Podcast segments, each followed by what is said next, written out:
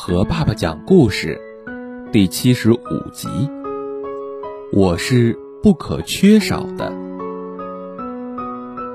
静静的夜晚，忽然传来一阵吵闹声。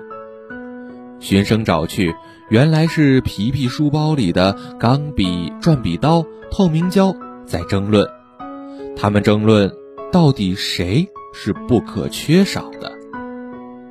只见粗壮的钢笔挺直了身子，又咳了一声，然后戴上帽子，大声地说：“说到功劳，属我最大。皮皮只要一写作业，就得我上场；算算数、写语文，哪一次离得了我？你们谁能比得了？我是不可缺少的。”说完，钢笔直挺挺地躺下了。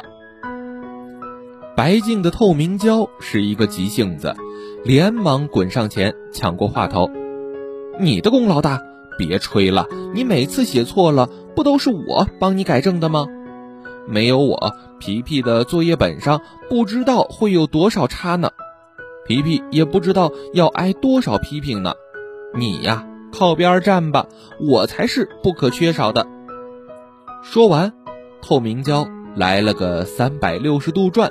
也躺下了，斯文的转笔刀小姐不甘示弱：“你们的功劳大，脸皮也太厚了吧？没有我转笔刀，皮皮不能画画，特别是一二年级时，总离不开我。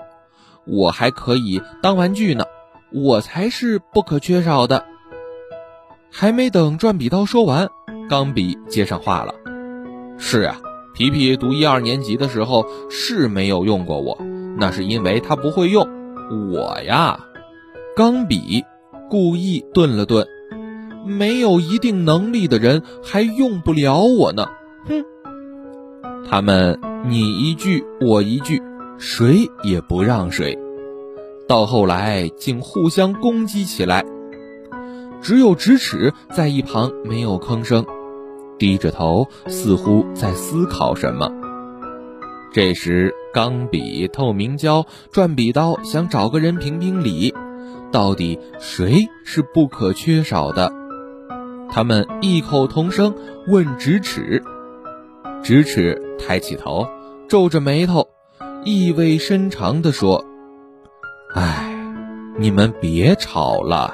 其实我们各有各的长处，只有发挥各自的长处，才对人类有用。”否则说的再多也没有一点用，你们说呢？